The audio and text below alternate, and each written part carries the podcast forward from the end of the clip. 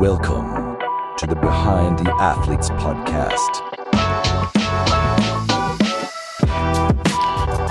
Herzlich willkommen zu einer exklusiven Spezialfolge von Behind the Athletes Podcast. Und zwar ähm, haben wir die äh, zum nun dritten Mal Olympiateilnehmerin Charlotte hier äh, am kurzfristig aus Ranchi am am Mikrofon. Ähm, äh, die deutsche Nationalmannschaft, die Danas, haben sich gestern in einem dramatischen Spiel qualifiziert für Olympia und ähm, Charlotte hat mit zwei Toren den Weg geebnet und äh, ähm, ich teile auf jeden Fall noch mal ein paar Videos davon, die es im Internet gibt. Ähm, das kann man sich nicht vorstellen, was das für ein Hexenkessel in Indien war. Ähm, Charlotte, wie geht's euch?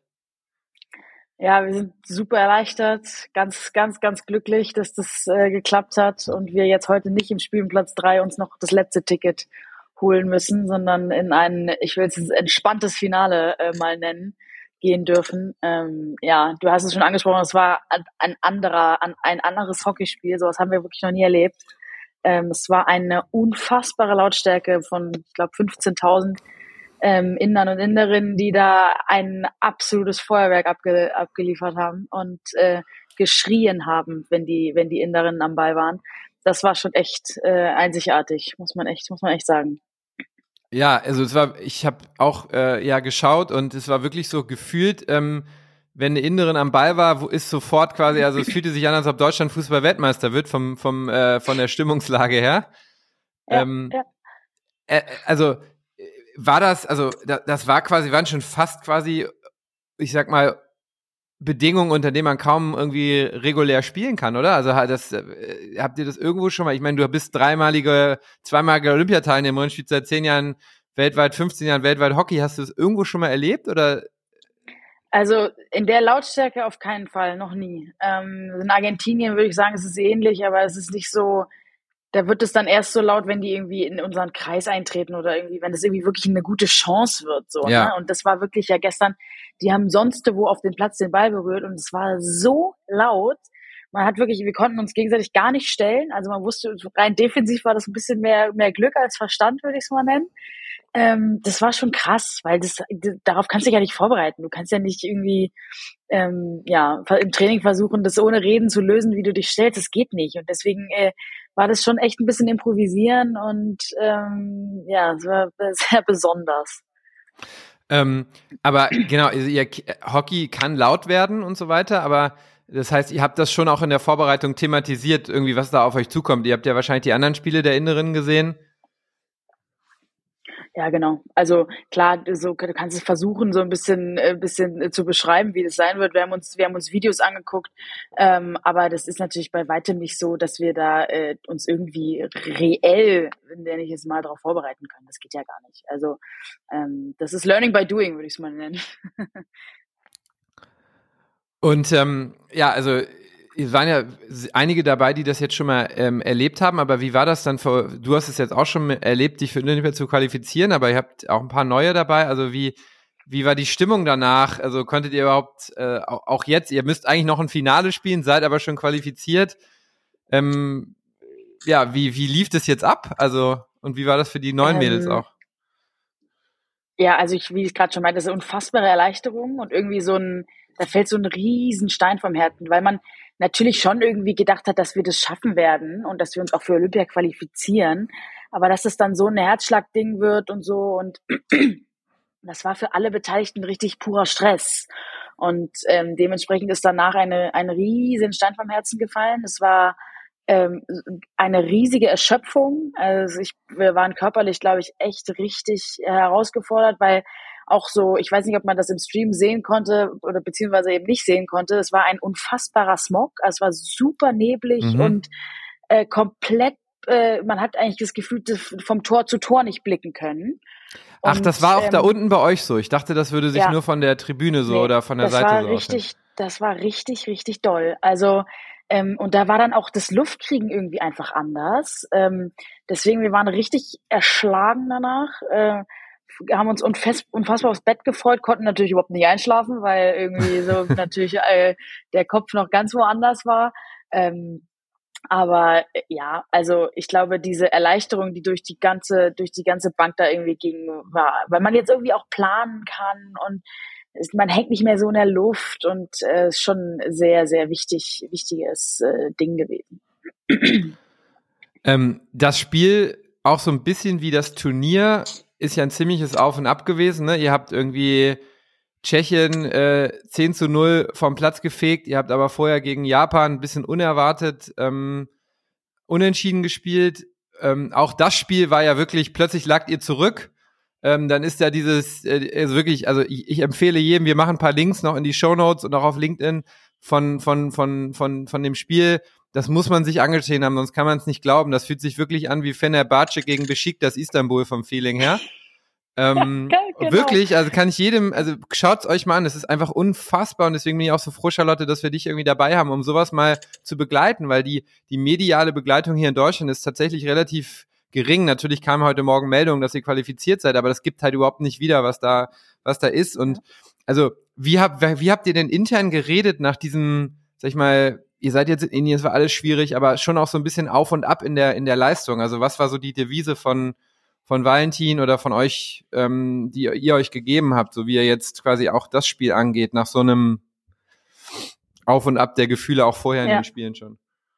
Ja, total. Die, die Gruppenphase war ganz, ganz komisch, ehrlicherweise. Also ähm, wir hatten Teams ähm, jetzt dann zu Beginn mit Chile und dann hinten raus mit Tschechien, die rein vom Hockeyspielerischen einfach nicht so hohes Niveau haben, sodass die sich hinten reinstellen und ähm, so ein bisschen Handballdeckung machen. Ne? Und dann ver verteidigen die den eigenen Kreis und man hat eigentlich 90 Prozent Ballbesitz und versucht dann da irgendwie durchzukommen. Und ähm, da auch ja, das Spiel gegen Japan war ähnlich. Wir hatten die ganze Zeit den Ball und man hatte nicht das Gefühl, da kommt so ein richtiges Hockeyspiel auf, sondern es ist einfach, wie gesagt, so ein, wir sind bei denen in der Hälfte und äh, die haben einen Lucky Punch und treffen am besten noch. Und das Spiel gestern war einfach wirklich ein Spiel auf Augenhöhe. Die haben richtig mit Hockey gespielt und man hatte richtig das Gefühl, das beruht irgendwie so auf, äh, auf Gegenseitigkeit irgendwie. Cool. Ne? Also das mhm. ist richtig ein Auf und Ab. Und das war eben, wie gesagt, in der Gruppenphase überhaupt nicht so. Und ähm, deswegen war uns klar, dass nach diesen Gruppenspielen eigentlich von null es losgeht, weil das ein Gegner sein wird, der mitspielt und wir einfach ein ganz anderes Spiel haben werden und ähm, das dann ja auch zum Glück so gekommen ist und wir uns nicht da irgendwie die Zähne dran ausgebissen haben hinten in deren, sondern das war ein, offener Schlagabtausch irgendwie und ähm, ja, deswegen äh, einfach ganz anders und Wallis, Wallis Devise war auch so ein bisschen, wenn wir ehrlich sind, war das Halbfinale das klare Ziel, war irgendwie klar, dass das klappen wird, da muss man schon echt richtig blind sein, dass das nicht klappt und ähm, dann, dann geht's erst los. Und das war irgendwie so ein bisschen die Devise. Und war, da, war das, ich meine, ihr hattet schon, ihr wart der Turnierfavorit, seid es auch natürlich noch, aber hat, also wie, wie habt ihr das gemanagt, sozusagen mit dem Druck umzugehen, auch was zu verlieren? Also das ist ja wirklich so, auch für dich, du hast es in dem, ich habe tatsächlich mit jemandem drüber gesprochen, der unseren Podcast von dem ersten Stapis Road on Paris ge gehört hat und der meinte dann so zu mir, ja, wie krass ist das, wie Charlotte dann sagt, dann ist es plötzlich vorbei, wenn das jetzt nicht klappt, sozusagen, gerade für sie, die dann irgendwie wahrscheinlich die vielleicht die Karriere beendet. Also äh, blendet ihr es einfach komplett. Also ist dann der beste Mode, komm, ich blende das jetzt aus, weil. Ja, ich glaube, das geht fast gar nicht. Ne? Also das schwimmt natürlich schon im Hinterkopf so ein bisschen mit. Das andere, äh, einerseits irgendwie, was meinte ich ja auch schon, dass es irgendwie eine coole, ein cooles Privileg ist. So andererseits, wenn du das dann auf dem Platz hast und da irgendwie den Schläger nicht gerade halten kannst, ist irgendwie auch ein bisschen puh. Ähm, und ich glaube, jeder geht mit diesem Druck so ein bisschen anders um. Ich habe den ganzen Tag irgendwie mich einfach nur unfassbar darauf gefreut und dachte so, boah, das wird richtig gut. Ähm, andere sind dann einfach auch richtig doll nervös. Ne? Also das gibt's natürlich auch. Da kann man dann, keine Ahnung, wenn wir erst abends spielen, dann müssen wir natürlich ordentlich, ähm, ordentlich essen und auch bei der, bei der, das war ja eine hohe Luftfeuchtigkeit und so, also ist auch irgendwie körperlich super anstrengend gewesen. Da können dann manche Leute nichts essen und so. Also wir haben da von bis dabei. Mhm. Und ähm, deswegen, ich glaube, jeder geht da so ein bisschen anders mit um. Und ähm, ich bin heilfroh, dass ich äh, das irgendwie eher als Vorfreude empfinde und nicht so als, oh Gott, ich habe so viel zu verlieren empfinde. Ja. Also genau, was, was ähm, ich glaube auch wieder zeigt, dass es sich lohnt, irgendwie dran zu bleiben. Wir haben über deine beiden Chancen äh, bei der Europameisterschaft gesprochen, wo du so mit zu kämpfen hattest und dass du jetzt halt die beiden Tore schießt sozusagen auch, die dich, also ähm, ich meine, ich kann mir schon vorstellen, nach dem 0-1 ging irgendwie allen erstmal ein richtiger Schock in den Bauch sozusagen. Ähm, und ja. ähm, das freut mich sehr. Es geht äh, heute gegen USA. Ganz genau.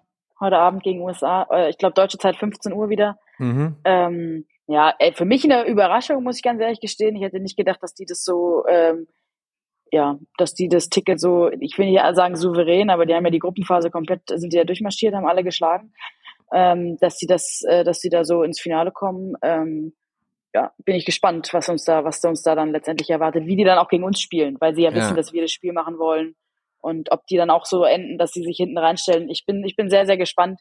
Ähm, ich freue mich drauf, äh, muss mich ehrlicherweise körperlich noch ziemlich drauf einstellen, weil es echt anstrengend war gestern und ähm, wir ja fünf Spiele in sieben Tagen machen. Ja. Ähm, was ja auch eine absolute Frechheit eigentlich ist, wenn man ehrlich ist. ähm, deswegen äh, muss ich da jetzt äh, körperlich noch ein bisschen klarkommen. Äh, ich bin sicher, dass mein Kopf das dann äh, ähm, ummünzen wird und das irgendwie ganz, ähm, ganz gut hinkriegen wird, dass ich da um 15 Uhr dann auch richtig Gas geben kann. Ähm, ja. Was machst du dann jetzt körperlich? Ist es eher so Stretching und Yoga dann, um da irgendwie ein bisschen klarzukommen? Genau. Ja, also ganz viel den Physio hatte ich jetzt relativ lange, glaube ich. Ähm, Rollen, Black Roll, Terragun und wie sie alle heißen, irgendwie alles, alles äh, probieren, dass das ähm, ja wieder geschmeidig läuft nachher. Ja, ja, super. Also ähm, dann lassen wir dich jetzt mal ähm, äh, vorbereiten. Es ist ein bisschen ungewöhnlich, so ein Interview zu führen vor dem Finale, aber wie du es richtig gesagt hast, äh, gestern war ja so ein bisschen, wenn man das Ziel Olympia hat, war gestern das Finale sozusagen das erste zumindest.